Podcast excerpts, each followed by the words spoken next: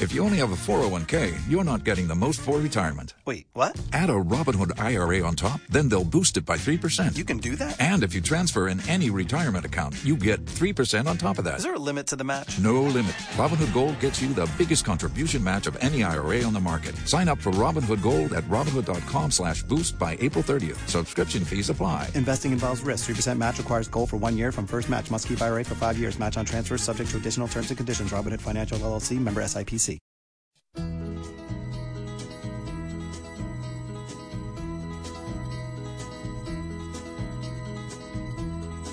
Everybody's talking at me.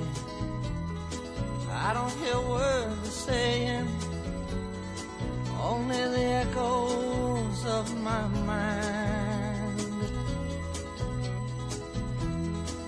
People stop and staring.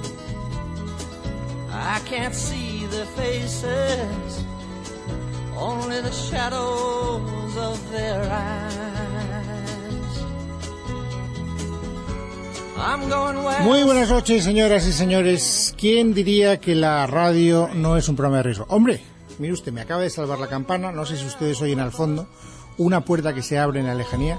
Pero yo creía, mire usted, la única experiencia que yo no tengo en la radio, que llevo ya bastantes años dedicándome a esto, es marcarme un solo de guitarra. Pero como este es un programa imprevisible en el que los imponderables del directo pues van por donde van, digo, algún día me encontraré solo en el estudio.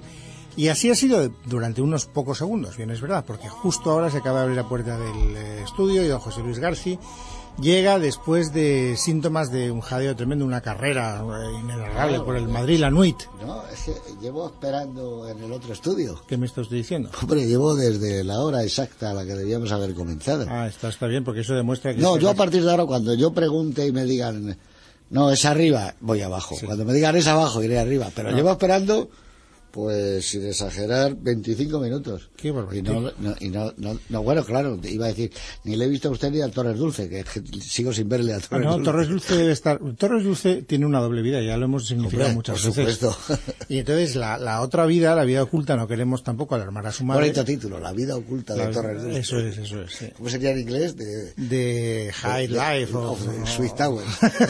de Sweet Towers. Está muy bien. Pues, pues nada, tiene una vida oculta y no sabemos dónde anda. Dice que tiene, ya no sé si es la enfermedad o que está haciendo vuelos por alguna parte. Bueno, pero vamos, que te he quitado el monográfico, querías hacértelo solo, ¿eh? no, yo eh, les- Algunos me he hecho yo de asignaturas pendientes, ¿eh? Solitos. ¿En serio? Hora, hora y diez y hora y cuarto. ¿Y cómo una salió? No, pues cuénteme la Con música, no, charlando. Y pones unos disquitos de vez en cuando y entonces, ah, yo recuerdo que mucha gente llamaba, decía, ¿por qué no nos hablas de Jack el Destripador? Bueno, pues vamos a hablar de Whitechapel. y- Ah, sí, o. ¿por qué no nos hablan de tal cosa? O ponga usted hoy, depende, de usted o de tú, como te llamaban, un poco de música barroca. Bueno, pues decía yo al que estaba conmigo, pues eh, que normalmente era Claro García. Decía, bueno, pues vete buscándote y yo mientras voy charlando un rato sobre Pachelbel y Bach y no sé qué. Pero realmente se produce una relación buena, buena. Oiga, pues eh, yo le Y- estaba y- contando a Maite Toribio, que es la que está hoy a los mandos del Claro. programa, le hacía, como no venían ustedes, digo, bueno, vamos, yo lo voy a tener que hacer solo, digo, vente y lo haces conmigo. Y dice, no me atrevo, sería para mí la muerte pelá. Y entonces digo, pero vamos a ver, tú cuando estás con tus amigas en una tertulia con, con eh, más gente y tal, hablas normalmente, dice, sí. ¿Te gusta el cine? Dice, mucho. ¿Entiendes de cine? Dice, bastante. ¿Y qué problema tienes en hablar conmigo de cine? Dice, pues que no es Todos, lo mismo. dicho, no es lo mismo. Digo, ¿por qué, y, ¿por qué un micrófono puede cambiar tanto el temperamento de una persona? Más lo cambia una cámara. ¿Tú no te das cuenta que cuando van a hacer una foto todo el mundo se recompone y espera un momento, y mete la tripa o se pone más alto o se estira el cuello y luego nunca se reconoce nadie? Siempre cualquiera que te da una foto, por ejemplo, dice, mira, solo tengo esta del carnet, bueno, aquí no me parejo, pero... Coño, si eres igual, piensas tú, No, porque si no te pareces. mismo. Si es que eres tú, pues esas cosas pasan. Y con la voz yo creo que ocurre menos, pero a veces también ocurre. Le pones un micrófono a alguien encima y ya se ha quedado clavado Sí, todo lo que hablaba, porque yo no sé qué. Bueno, Sí, la gente debe pensar que es que nosotros cuando hablamos un micrófono no somos conscientes de que estamos siendo escuchados. no, entonces es mal asunto. Mal asunto, ¿verdad? Sí, te- hombre, porque entonces empezarías por estar oyéndote tú, con lo cual el retraso que llevas en tu cabeza es, es meridiano. Pues me hubiera gustado. Bueno, pues hazte la idea de que no he venido ya ante el programa. No, pero tiene usted que Venga, no, no, no, no, pues no, no, yo hubiera empezado diciendo lo que iba, lo que usted me ha sorprendido cuando le iba a contar a los oyentes.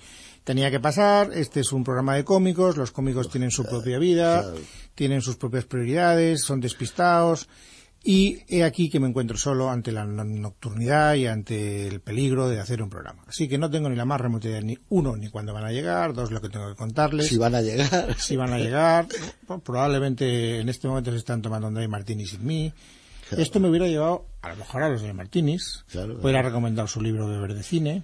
Claro, claro. Esto nunca se sabe a dónde se acaba. Les hubiera dicho, pues ahora que no están los cómicos, por ejemplo, les hubiera dicho, pues mire, yo me aficioné al Dry Martini como consecuencia de las rivalidades que empecé a detectar entre Alfredo Landa, saludo muy fuerte al premio Príncipe de Viana, ni más ni menos, Merecido. y don José Luis García, donde yo veía que había un cierto pique y eso ya me gustó, porque donde hay un pique uno siempre pone una cierta atención. La polémica es vital, es la salsa de la vida. Si no hay polémica y todo es un coro de unanimidades, la vida deja de merecer la pena. Y entonces vi que le tomaban el pelo a Landa sobre la temperatura, sobre si tenía o que no tenía que tener un poquito más de ginebra, qué clase de ginebra. Bueno, entonces ya les hubiera estado contando todas las cosas que he asistido y... No, pero yo creo que ahí, yo creo que ahí estás equivocado. Yo nunca ha habido polémica de quién hacía mejor el Dry Martini. Yo creo que no, eso sí, no, no ha habido duda. No, no. Siempre de que es él. De otro tipo de cócteles, sí. Por ejemplo, yo creo que yo hago mejor el Gin Fizz y probablemente el Whisky Sour. Pero sobre el Martini no hay duda que lo, hace, lo hacía y lo hace. El, el mucho mejor. El problema de las ginebras ya cambia. Ahí sí, por ejemplo, esta última que está apareciendo y que está de moda, que es el Hendrix, esa es buenísima, buenísima. Pero ahora hay una nueva manera de hacer el martini, como usted ha comprobado, que es con pepino. Sí, bueno, y además le vi a usted exultar, Y- lo cual y me yo pareció... el- eh, hace unos días ya tiré la toalla de mi clasicismo y en el Club 31 a- Soy testigo. a- al gran metre Puedo a-. José Manuel se lo dije bueno venga vale me, házmelo con lo- y la verdad está fantástico. Yo creo que esto viene de París. Yo ya en París este en diciembre ya en el bar del Rich ya lo hacían con pepino. Y realmente le da un sabor increíble sobre todo para la gente que no nos gusta el pepino es curioso, ¿no? Porque a mí el pepino siempre me sabe a gazpacho. No sé por qué lo asocio al gazpacho. Porque siempre. es un ingrediente Sí, pero es, pero es de más, ¿no? Pero bueno, pues esto es fantástico. Y lo que ya es maravilloso es tomar en verano agua fría con una rodaja de pepino. La dejas un rato y es fantástico. Ríete de los refrescos. Eso no lo conozco yo. Buah, eso es una maravilla, de- para- de, de quita la, sed, todo. ¿De la corteza o de un, del No, pepino? una una- rodaja de pepino. No, no la cáscara. Una rodaja. y la, y la Métela en el vaso, sí, y luego echas el agua y ya verás qué rica está. Está vamos, re- re- maravillosa, fresquita y además le da como un, un, no sé, como una temperatura especial. No está helada, pero está fría. La palabra fría va para ahí. Entonces ahí, claro, lo de siempre, los ortodoxos y la historia, no creo que estuviera Menéndez Pelayo, Menéndez Pelayo en la historia de los heterodoxos los que tomaban el martini con pepino. No, pero realmente hay que ir a favor de la vida también, ¿no? Y de los nuevos inventos cuando son buenos. Y este, el dry martini, así es fantástico. Yo lo que no lo he probado es el dry martini de vodka, que es muy bueno, con pepino. No sé cómo será eso. Bueno, yo no lo sé. Me falta esa, esa prueba que la vamos a hacer enseguida, tú y yo. Vamos, en cuanto acabemos el programa esta noche, si te animas. ¿Por qué? Pues porque puede estar muy bueno. Porque el, el, el martini de vodka es bueno. Y tú y yo últimamente los hemos tomado muy bien. En la estación estaba muy bien, donde los tomamos, Pero en la era- Gran Central. pero era de vodka, No, no, no, esos eran normales. Pero que digo que los hemos tomado buenos. Muy buenos, yo he tomado uno. Y siempre son buenos arriba, en viendo Manhattan desde las alturas. Sí, señor. En el, En el Rainbow Room. Siempre son buenos, ¿eh? Ahí Muy siempre son buenos porque es Cipriani. Si es que no- nos Sí, hemos especializado en Cipriani, es. Hay que salir del circuito de Cipriani a ver qué nos depara la vida. Pero las experiencias que hemos hecho no son buenas. Yo recuerdo uno que no salió nada bueno en el Algonquin, que Nada. es uno de sus hoteles de... Sí, bueno, pero estaba caliente. Estaba muy caliente y Hombre, estaba- no caliente, pero digamos que no estaba con la temperatura necesaria. ¿no? Y luego nos tomamos otro, ¿dónde fue? Cerca de, cerca de, de Times Square. ¿Dónde era que nos lo tomamos? Que estaba súper perfumado. Eh, No, eso fue, eso fue, sí. No, eso fue en, en, no, ese no, yo creo que ahí se equivocaron. Se equivocó este y luego ya no lo devolvimos. Eso fue en Sardis. En Sardis, exacto, exacto. Eso fue en Sardis, ahí estaba. mal. Pero en los últimos hemos tenido suerte. en los últimos, últimos viajes han sido buenos. Sí, ¿eh? porque, pero porque ustedes son siempre animales a- de costumbres. Ustedes Claro. cuando ya van a lo seguro. O sea, No, por en eso yo soy como Eduardo Torres Dulce. Hay que ir a lo que conoces No, y pero- no moverte. Pero cuando usted, cuando Tenemos que ir a algún sitio nuevo, pero Sí, hombre, de vez en cuando sí, hay que al abrirse. parque ese tan bonito. Mire, el otro día, cuando digo mire, me refiero a usted, señor o señora oyente, que me está escuchando atentamente a estas horas de la madrugada. Cuando yo decía que a mí me empezó a interesar el asunto de Dream Martini cuando veía las pequeñas polémicas, no es porque se de- rivalizara a ver quién hace mejor o peor, sino por las polémicas. Por ejemplo, el otro día, en el Club 31, efectivamente García delante de mí como testigo eh, fedatario, pues se tomó un Dry Martini con pepino. Pero lo divertido de la escena fue como el metre intentó convencer a Eduardo Torres Luce para que se tomara el Dry Martini con pepino.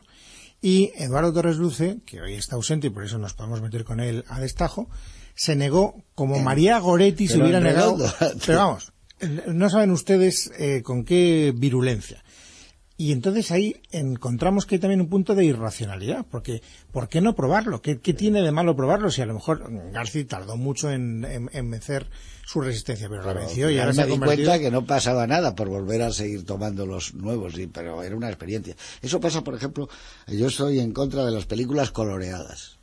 Sí, no- tampoco entiendo por qué, pero bueno. Bueno, bueno, pues porque me parece que una película clásica como Casablanca o una película, yo que sé, Encadenados, El Halcón Maltés, bueno, pues han nacido así y hay que respetar su origen y que las películas luego las pones, depende del cómo lo coloreas, hay veces que están muy mal hechas, otras veces les favorece, pero en fin. Pero como yo digo, bueno, están coloreadas, pero siempre te queda el poderlas ver en blanco y negro, luego es una experiencia y decir, pues no me gusta. ¿Vale? Pues no te gusta. Incluso en la tele haces así y le quitas el, el color, ¿no? Pero hay una especie de negativa continua a estas cosas. Por cierto, eh, antes de que llames al patrocinador, que ya debe ser el momento, Sí, ¿no? es el momento, sí. Tú y yo que fuimos de los pioneros, vamos a poneros la medalla de la serie de televisión de El Ala Oeste, fuimos de los primeros que defendimos eso a capa y a espada y como de las mejores cosas. Bueno, pues te voy a pasar una serie de televisión americana, que no sé si ya la conoces, que a mí me hablaron de ella hace ya bastante tiempo. Pues mira, la primera persona que me habló de ella fue Rosa María Mateo. Y luego mi amigo David Geiler, que se llama The Shield. Shield es la placa que llevan los policías, como el escudo, Shield, ¿no? El- The Shield, The sí. Shield, bueno. La primera temporada, ya lleva cinco, debe llevar cuatro, bueno. Pero la primera temporada, y en particular el piloto de la primera, es de lo mejor que yo he visto en cine en general en los últimos tiempos. Pues no, no, no, hablamos. no ha habido de hablar. Y eso se está emitiendo en España. No, no, no. Ah. Pero se puede, se puede comprar o se puede pedir. Pero vamos, tú no tienes que comprarla ni pedirla porque ya te la traigo yo la semana que viene. Me parece genial. Pues la veré con... Bueno, pues me encanta que haya... ¿Y por qué? Si es una serie tan buena no ha sido estrenada en España. Es durísima. Eso- No, no, muy dura, pero muy dura. Para poner en, en momentos de máxima audiencia es dura, es una serie dura. Por lo menos el arranque, luego ya va bajando, incluso han cambiado parte de, del reparto, pero es extraordinaria. Y, eh, no, por ejemplo, en teoría podría ser la vida de una comisaría de policía, pero es también parte de, no ya de la corrupción, no vamos a contar nada, porque lo de la corrupción de la policía, bueno, lo tenemos aquí en los Sí, periódicos. sí. Basta con los periódicos de hoy con detalle. En eso estamos realmente a- para hacer de Shield y 20 de Shield. No hace falta seguir de coslada. Sin ir más lejos. Bueno, luego te cuento. Bueno, sí, vamos a saludar al patrocinador. Hoy le voy a preparar una cena sorpresa a María. ¿Y qué le vas a hacer? Voy a abrir un pedazo de lata de sardinas y unas aceitunas. Oye, ¿y si te reservo un restaurante? 11822, el número de información que está para ayudarte. El de Telefónica.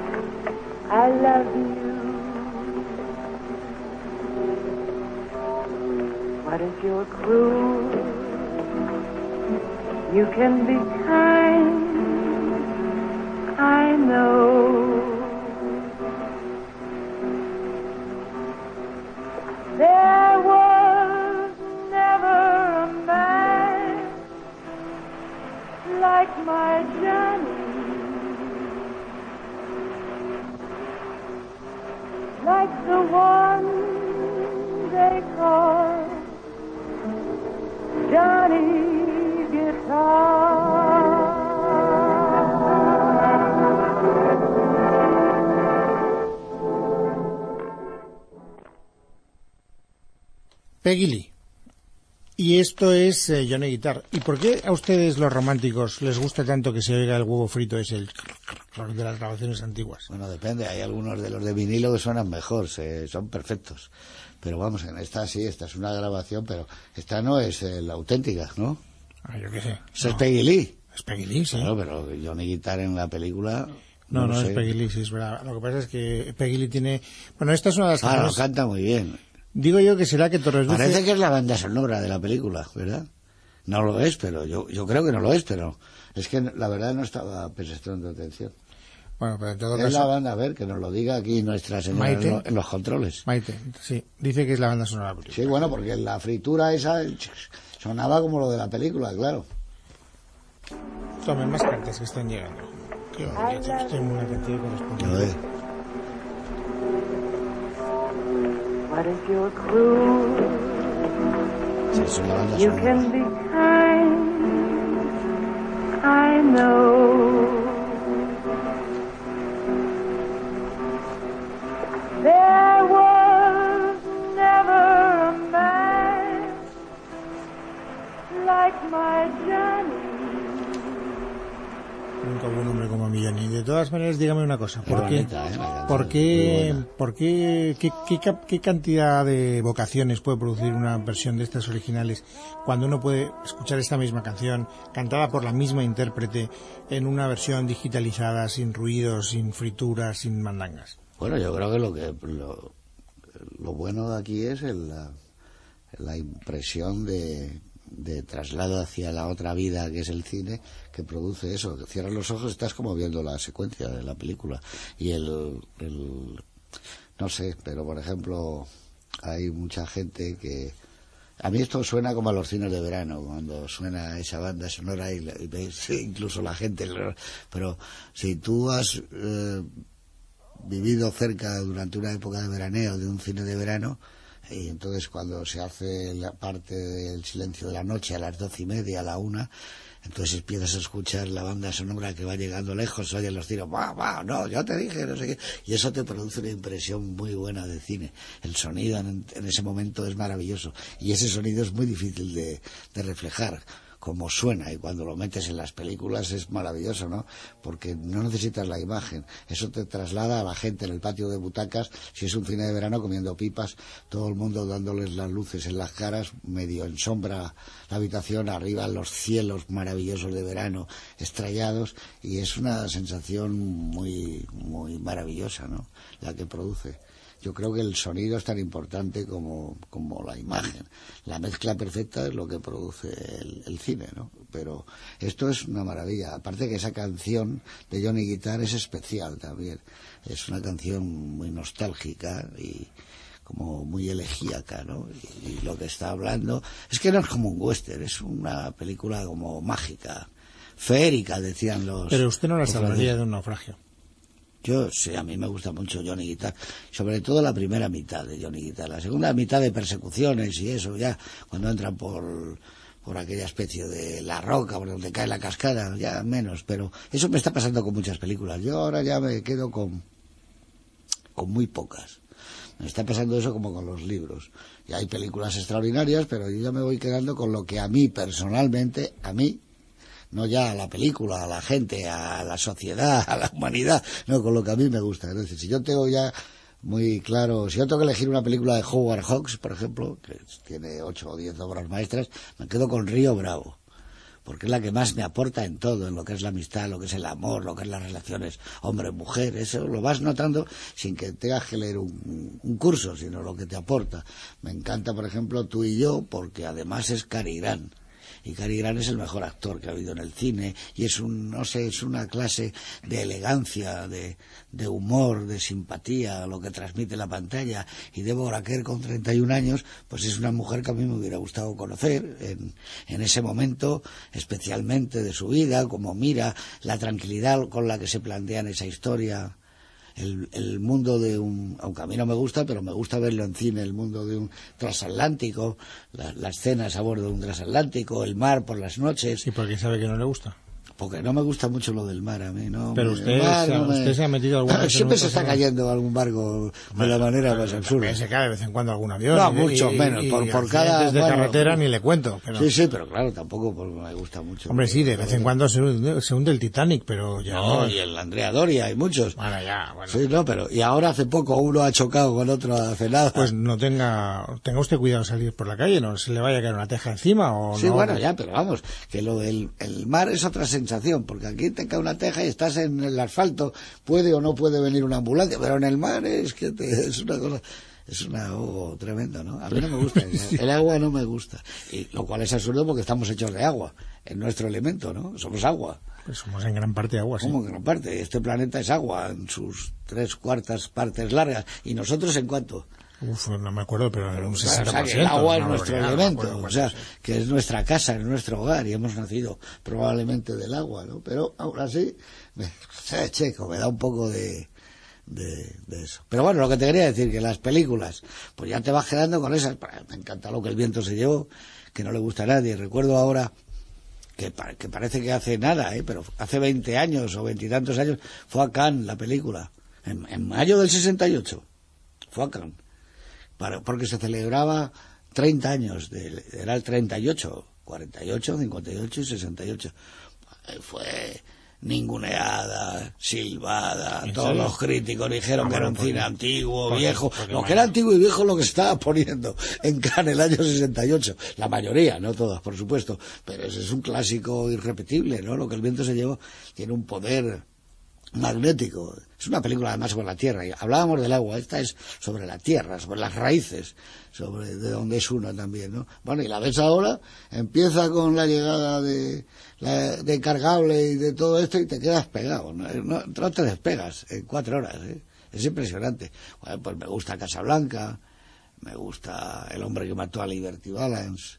Son películas eh, encadenados de Hitchcock que, que a mí me parece que son extraordinarias. Si yo tuviera, de- sobre todo talento y tiempo, me gustaría escribir sobre esas películas que a mí personalmente me han marcado y el por qué, por, que me han marcado por cómo van vestidos muchas veces ¿Y por los qué? actores. Pues esa es una tontería que usted no escriba ya, eso. bueno, pero habrá que esperar un poco porque...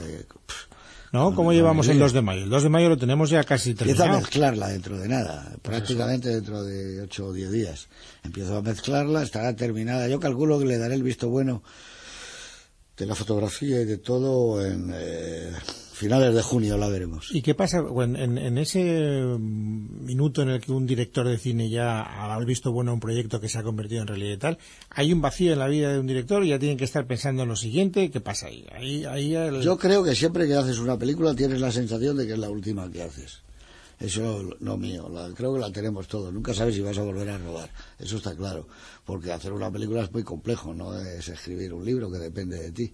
Entonces siempre tienes más o menos otro proyecto, pero pero es muy difícil de, de- de saber, ¿no? Entonces siempre que empiezas dices, bueno, y siempre con la sucia esperanza que diría Noel de que vas a hacer una película que esté bien, que es la que te guste, pero luego ya te vas desencadenando melodías, te eh, vas perdiendo, eh, ¿cómo te diría yo?, conciencia de que eso era lo que tú querías y va desapareciendo la ilusión y la- el entusiasmo y la fuerza con el que tú dices, ahora creo que me estoy acercando a hacer una película que esté bien y eso siempre es así. Y, y- y en esta ocasión pues también es así. Pero entonces ahora su cabeza está más con un proyecto que esté por llegar que No, con- no, no, yo estoy metido en, en afinando las más pequeñas cosas que no tienen ninguna explicación más que dentro de la neurosis de cada uno. Es decir, voy a quitar este plano de aquí porque esta mirada puede llegar a no sé cosa que no vale para nada, pero que yo creo que si vale para ti la tienes que quitar. Entonces, eh, ahora cuando se termine la película, pues, pues, no, yo no creo que te queda ninguna sensación de vacío. No, ni, mucho menos. Empiezas a pensar en cómo podrías hacer otra historia y a, y a estar dándole vueltas antes y tomando notas, pero pero no, no hay ninguna sensación de vacío. Yo creo que no. Bueno, yo pues, nunca la he sentido. pero- Es más, yo creo que lo que hay que hacer es otra.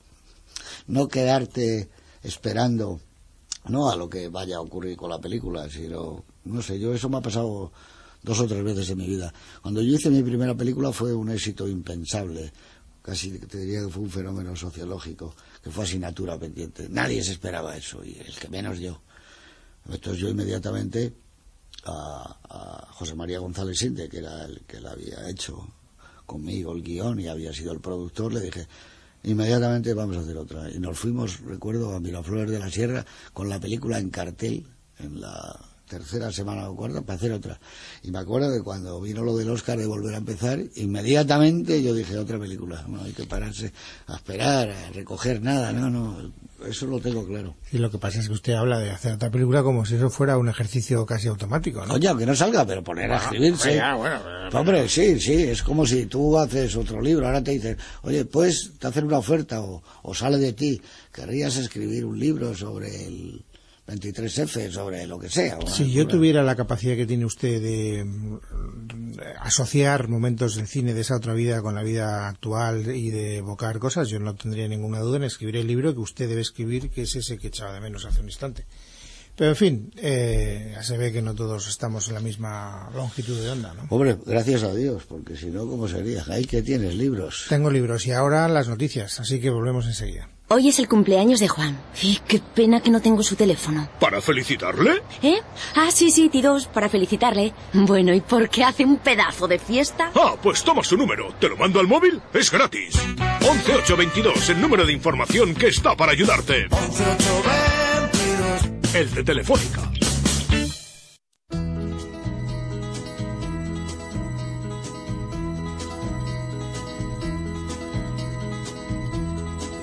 Everybody's talking at me.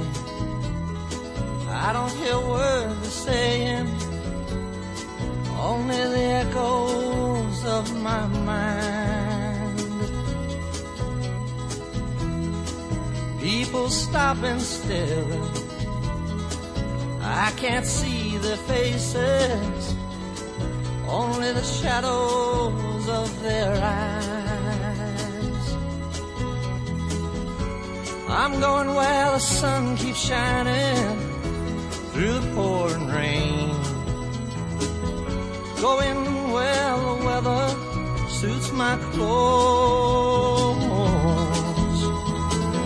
Banking off of the northeast winds, sailing on summer breeze. And skipping over the ocean like a stone.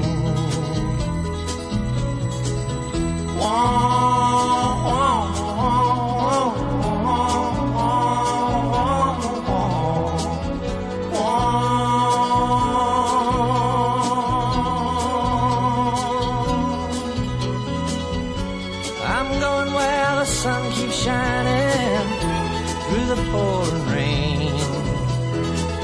Going where the weather Bueno, pues ya que estamos al tanto de la calle, eh, le quiero preguntar, yo no yo, algunos oyentes, don José Luis, a- a- a- algunas películas que, chico, yo es que no las he visto. Por ejemplo, aquí Joan Lorite, se llama él, quiere que le, le dedicasen algún tiempo a una película que se llama El Nadador, de Bart Lancaster. Sí, sí. ¿Y qué quieres saber? Pues nada. ¿Qué Soy un, tal? excelente- soy un oyente de su excelente programa y quisiera, si es posible, que comentaran algo de la película Nadador. Se estaba basada en un relato de John Cheever, que se llamaba así, el nadador, en inglés igual, de swimmer o algo así. Y es la historia de un tipo que va recorriendo el condado donde él vive en las piscin- por las piscinas de sus vecinos. Pero va siendo una alegoría, todo es mentira, al final ya no queda nada de, de lo que él creía que era su vida, es la destrucción de su vida con una metáfora que al principio es como un día que él va recorriendo y llega a la casa de unos amigos, se da un baño en la piscina, va a casa de otros amigos, pero todos vamos dándonos cuenta de que eso no existe, es un relato muy bueno y la película está bastante bien. El río Lucinda de piscina se llamaba el, el que él recorre de, de esa especie de lugar magnífico donde al final nos vamos dando cuenta que todo es un deterioro, su vida y lo que le rodea, y el paisaje, y la gente, y la mujer, y toda esa vida. Y entonces la película era un pelín pretenciosa, Bar Lancaster estaba bien, solo llevaba toda la película el vestuario que lleva es un bañador, ¿eh? no lleva nada más, eso es todo el vestuario de la película. Él va nadando por, y se acerca por una casa, pasa a otra, de una a otra, de una a otra. Pero bueno, era una... Es muy buena el, el relato, el relato de John Cheever es mucho mejor. Era muy difícil trasladarlo al cine, ¿no? Complicado, pero bueno, está bien, es una película, en su momento fue una película muy interesante. Pero eso, eso eh, ahora que te gusta ese punto, que nunca se le he oído una reflexión sobre eso. ¿Cuándo, por qué, un, por qué se empeñan algunos directores de cine o algunos productores o algunas eh, industrias, no sé, alguna, no tengo ni idea de quién se empeña, pero alguien se empeña en trasladar un texto literario que está muy bien como texto literario a, a, películas sabiendo que es dificilísimo, que tiene una difícil adaptación. ¿Por qué, ¿Por qué esa manía? Bueno, no lo sé. Cuando hay algún relato que alguien se enamora de él, pues lo quiere llevar al cine como para que tenga mayor difusión, pero es muy difícil. Me parece que era Kubrick el que decía hay que huir sobre todo de ese tipo de, de libros que dicen, bueno, es, es una película, parece tal cual ya, es para filmarse, por, por la influencia que ha tenido el mundo del cine en la literatura yo creo que es muy muy complicado la, la adaptación. A mí me parece que es más fácil pero en teatro. Es, pero yo nunca he intentado, pero yo, yo eso es lo que no, no, he entendido. Pero yo entiendo esa reflexión como un intento de trasladar a la inmortalidad eh, una algo, alguna emoción, alguna, en fin, alguna historia que esté bien. Pero no entiendo por qué, si ya está inmortalizada por la literatura, es decir, si ya Hombre, hay un ya, magnífico pero... relato, si hay una novela sí, sí. estupenda, ¿por qué se cree que el cine le va a dar un plus de inmortalidad a un magnífico No, no, lo que se trata es de buscar historias para el cine. En el cine se han hecho historias originales, se han adaptado obras de teatro, novelas, cuentos, de todo tipo. Se busca como una mayor audiencia y como que pueda ser un éxito garantizado ya con previamente su mundo... Eh, eh, comprobado por, el, por eh, no sé, por ese universo editorial que lo contempla. Pero a mí me parece que es difícil adaptar, pero cuando se adapta bien, dentro de todo es más fácil adaptar. Eh, siempre lo es fácil que se entienda, no fácil, fácil, el teatro. Yo creo que es, y que es mejor, mira, aquí te llaman. Y llama el patrocinador, pero ya no, no, tiene razón. O sea, que espere el patrocinador porque no tiene razón. ¿No? Acá usted su reflexión. No, no, no toca yo todavía. Creo, yo creo que es mejor adaptar teatro. Están mejor uh, trazados los personajes en una obra de teatro. Aunque luego, claro, el teatro estás encerrado, pero por ejemplo yo creo que una de las mejores adaptaciones que se han hecho, uno de los mejores guiones, o uno de los dos mejores guiones en donde ha estado siempre Billy Wilder es Testigo de Cargo. Esa es una obra de teatro. Y se hizo sobre una historia de Agatha Christie. Eso es. La película es un prodigio, pero prodigiosa. Otra que era Stalag 19. Otra maravilla. En un campo de concentración, una obra de teatro. Prodigioso. Esos dos guiones son dos modelos de los mejores que se han hecho nunca. Yo creo que en el teatro tienes más, más fuerza para poder imaginar, para poder abrir. A lo mejor no hay que abrir mucho una película, pero si la puedes abrir se abre mejor en teatro. En teatro, por ejemplo, está por hacerse una gran película, creo yo, sobre una obra de Chekhov. Es muy difícil, ¿no? Pero se puede lograr. El Jardín de los Cerezos puede llegar a ser una... Pero claro, es muy difícil, ¿no? ¿Cómo abres el Jardín de los Cerezos? No lo sé, no, pero, no debe haber una fórmula... Yo he adaptado, como casi todos, relatos, novelas y, y obras de teatro. Y obras de teatro. El relato, por ejemplo, lo último ha sido Luz de Domingo. De Luz de Domingo queda muy poco, por no decir nada, pero queda la base, la historia, el argumento. Hombre, lo que no puedes hacer es exactamente ese relato que está pensado para que llegue a la gente de otra manera. Con el cine vas, vas a acercarte de una manera, de una forma distinta, eso es evidente, ¿no? Pero El abuelo era una obra de teatro de, de Galdós, eh, actos, empieza y es obra de teatro total, pero tienes más posibilidades, novelas. Yo he adaptado a García Pavón, por ejemplo, Plinio. Hay, hay, la siguiente pregunta que tenía, hace usted bien en hablar de Plinio, porque el siguiente email que por aquí tengo nos pedía que habláramos de eso, precisamente. ¿De Plinio? Sí, de Plinio y de las adaptaciones de Plinio al cine, por eso le digo que... Pues ha hecho poco, yo creo que la mejor es la que ha hecho Almodóvar, Volver, es como una novela de García Pavón. No sé si usted la ha visto. Sí, he visto Volver. Pues es la historia, es el lugar donde sucede, una mujer metida tanto tiempo en casa, ese mundo coloquial y costumbrista, está muy bien explicado, no es tomelloso, pero podría serlo. Tiene algo que ver, aunque es una historia original, ¿no? Y bueno, la adaptación, yo hice la adaptación de las Hermanas Coloradas y de algunos relatos de García Pavón que llevó al cine Jiménez Rico y que, bueno, no lo sé, hace tantos años que no me acuerdo. Sé que era era muy agradable trabajar con los elementos de un detective español, ¿no? Y con su ayudante, que era un guardia municipal, y don Lotario, y era, pero creo que hubiera necesitado en ese tiempo también un poco mayor pre- presupuesto el, el- el director para hacerlo. En cualquier caso, eran novelas e historias que estaban muy bien y que tuvieron un gran éxito en su momento, ¿no? Que García Pavón además era un gran cuentista, era un narrador de- en la distancia corta se movía muy bien y esas historias de Plinio eh, eran eran muy costumbristas pero muy detallistas también estaban reflejando también un poco el mundo en donde vivíamos todos entonces aunque no lo parecía claro con un cierto pesimismo pero a mí me gustaba mucho las historias de García Pavón que no sé cómo estarán ahora si se venderán mucho se venderán poco Pues eh, ahora estoy encontrando aquí el email que le hacía referencia que nos, habla- que nos quería hablar de Plinio. Luego que no se me olvide una cosa del teatro, eh, que, que es de lo que estábamos hablando. Se llama Manuel Valero. Dice, señor Garci, somos Manuel y Augusto, una modesta productora de Castilla-La Mancha, concretamente Steel Noir. Eh, no, Steel Noise. Ya iba yo a... Eh, tal. Y tenemos en cartel un espectáculo musical titulado Plinio y la banda menguante. Y entonces, eh, usted fue guionista de la famosa película. Bueno, entonces aquí empiezan a contar y a rememorar. Y nada, y le dicen que, que por qué no les eh, cuenta cómo lo hizo y tal. O sea que ya hemos cumplido con este No, no, requerimiento. sí pero vamos que De todas maneras, yo le quiero contar una cosa que mm, a lo mejor, claro, no tiene ningún sentido porque eh, todas las personas tenemos nuestro propio criterio y cuando ya eh, está el toro lidiado ya no hay faena posible. Cuando usted eligió Ninet para el, eh, homenajear a Miura, mm, yo para mis adentros pensé, se equivoca, la que de verdad es cinematográfica es Tres sombreros de copa.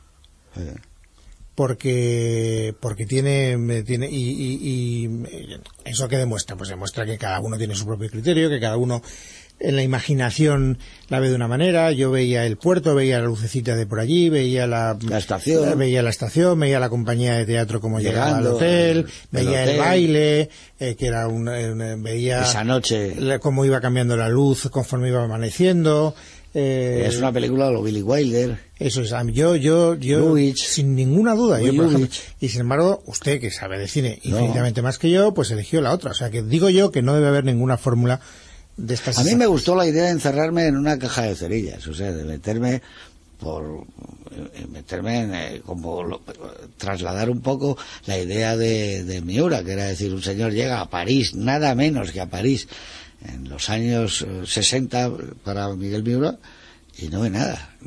Entonces, pues bueno, vamos a encerrarnos. Es lo mismo que estuviéramos en la corredera baja de San Pablo, da lo mismo para él. Ahora, amigo, ahí hay una chica maravillosa que es Ninet y que justifica que este no salga nunca, ¿no? Entonces, a mí esa idea me parecía extraordinaria y también de Billy Wilder. Me pareció una idea muy bonita de alguien que se, que es un poco, ¿cómo se llamaba aquella que hizo con Marilyn Monroe? Hizo una que estaba de verano, ¿no te acuerdas? Que era una, una película que estaba muy bien. Oye, me gustaría La meternos- tentación viva arriba se llamaba aquí, ¿no?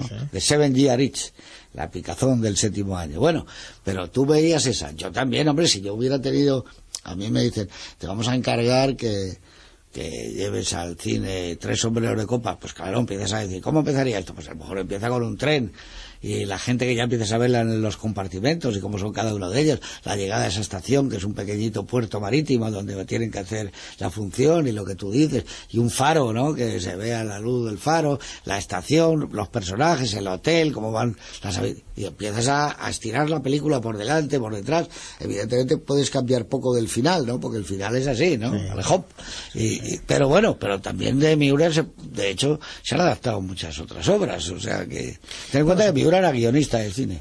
Él hubiera entendido muy bien eh, ¿Y cómo adaptar ¿La historia de. Hollywood cómo acabó? No acabó bien. Él, él, él nunca, porque él, a él lo llamaron como a tantos. Miura- pero Miura nunca estuvo en Hollywood.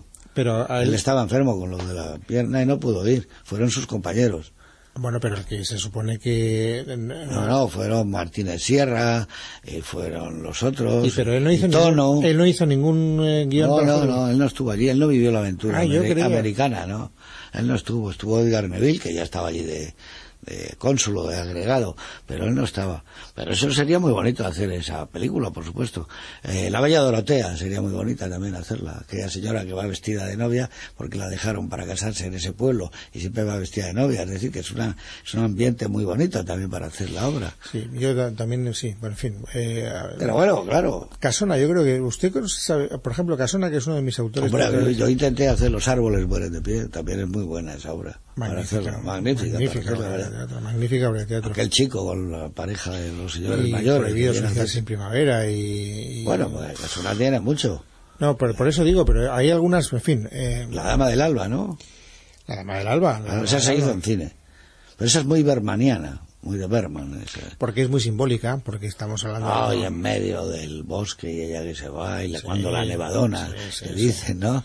Pero es un gran autor, Casona. Lo que pasa es que cuando vino aquí también eh, se encontró, bueno, en primer lugar con que el mundo había cambiado en España incluso, pero eh, la gente progresista de la época dijo que su teatro se había quedado anticuado y que era como reaccionario, y era un teatro que burgués, ¿no? Pero yo creo que a todo el mundo hay que juzgarlo no en el momento de antes, después, inmediato, sino que Casona, La Sirena Varada es una magnífica obra y bueno, y La Barca sin Pescador. Yo creo que Casona es uno de los grandes autores españoles de teatro sin ninguna duda, pero eso la pasaba a todos, incluso Benavente. ¿Quién puede poner en duda hoy día que Benavente es un magnífico autor? Solo alguien que ya sea de un sectarismo brutal, porque los intereses creados... A eh, Jacinto le dieron el Nobel y a Casona no quiero decir que, que- Sí, pero, yo creo que don Jacinto estuvo peor tratado. O sea, don Jacinto le han dado... en su época sí por, Uf. por, por delante y por detrás Yo creo que don Jacinto, por ejemplo, es mejor autor que García Lorca. ¿Cómo? Como autor de teatro. A mí, por ejemplo, Lorca me parece el, el poeta por excelencia español del siglo XX. Es, el- es un genio. Es un poeta verdaderamente genial. Yo creo que es un genio. A mí, como autor de teatro, no me parece tan bueno, ni mucho menos. A mí me parece que tiene cosas mejores y peores. ¿eh? A mí me gusta mucho, por ejemplo, Doña Rosita la Soltera y no me gusta tanto Yerma, que es probablemente la obra de teatro más famosa de... Y sin embargo tampoco, y, y reconociendo que es un grandísimo poeta, a mí me gusta más Miguel Hernández, por ejemplo, que... Por eso digo que es que al final tenemos gustos de... No, no, de- pero, pero eh, estamos de acuerdo que Miguel Hernández es un maravilloso poeta, que Lorca también, que Juan Ramón Jiménez también, dice que son maravillosos, no se pueden poner en tela de juicio. Pero es que aquí se ha puesto muchas veces a gente, pues eso, a Casola, a Benavente, bueno, una cosa es que te guste Buero Vallejo y otra, pues me gusta más Buero Vallejo, puedes decir que Benavente, pero que Benavente, eh, La Malquerida es una magnífica obra, no tiene nada que ver, como dices, hombre, te puede gustar Ha- Harold Pinter, pero no, Bernard Shaw también ha hecho buenas obras, claro, es que era un genio además Bernard Shaw, ¿no? Parece que tenemos que cumplir con el patrocinador. Ahora sí, enseguida estamos aquí otra vez. Hoy es el cumpleaños de Juan. Y qué pena que no tengo su teléfono. ¿Para felicitarle? ¿Eh? Ah, sí, sí, T2, para felicitarle. Bueno, ¿y por qué hace un pedazo de fiesta? Ah, pues toma su número. ¿Te lo mando al móvil? Es gratis. 11822, el número de información que está para ayudarte. El de Telefónica.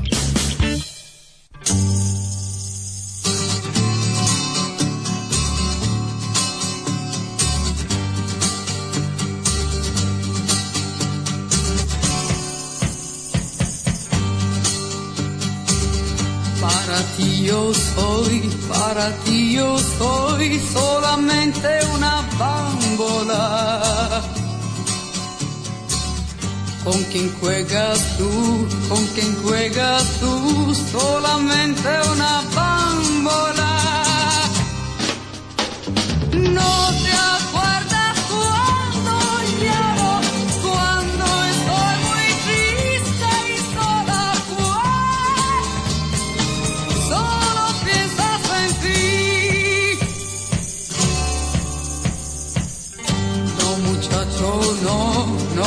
muchacho, no, de mi amor no te rías más.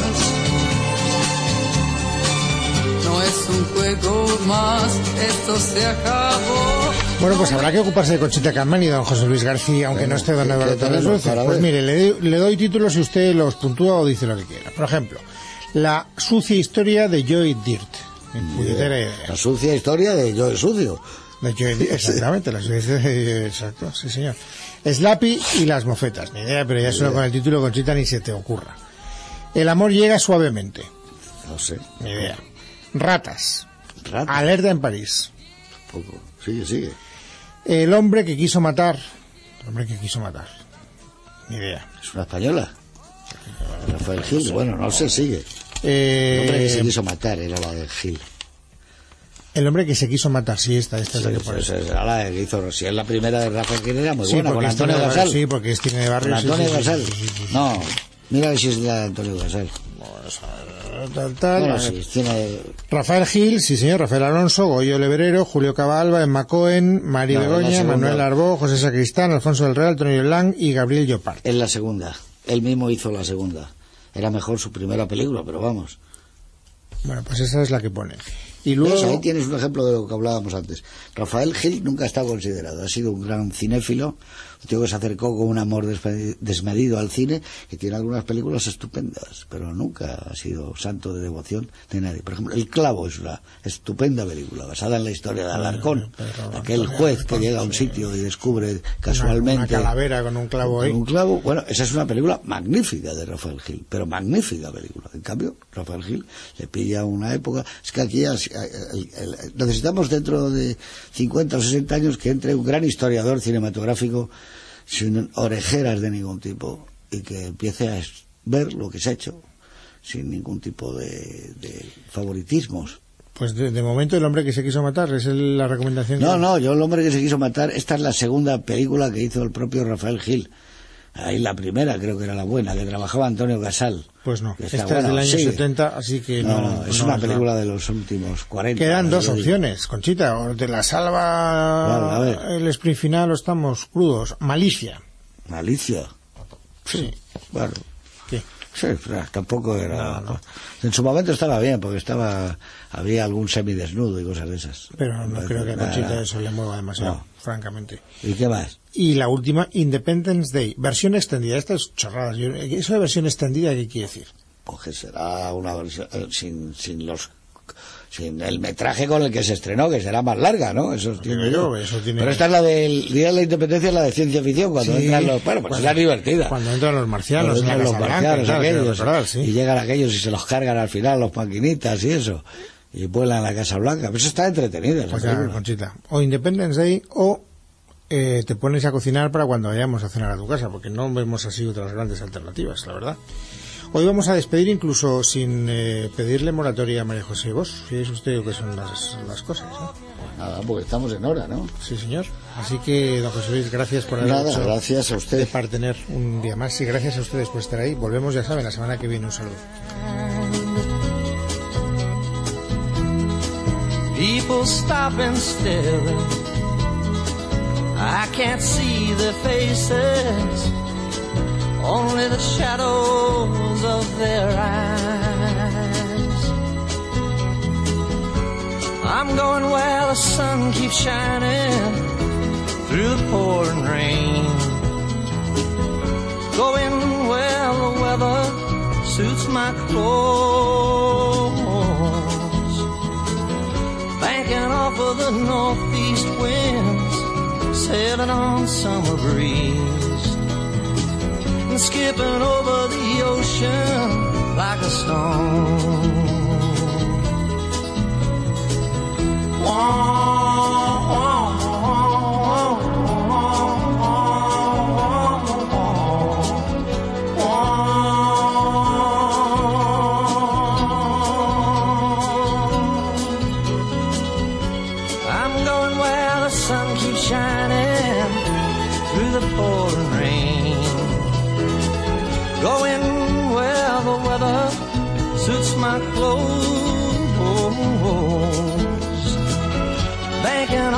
the northeast winds, sailing on summer breeze. And skipping over the ocean like a stone. Everybody's talking at me. Can't hear a word they're saying. Only the echoes of my mind.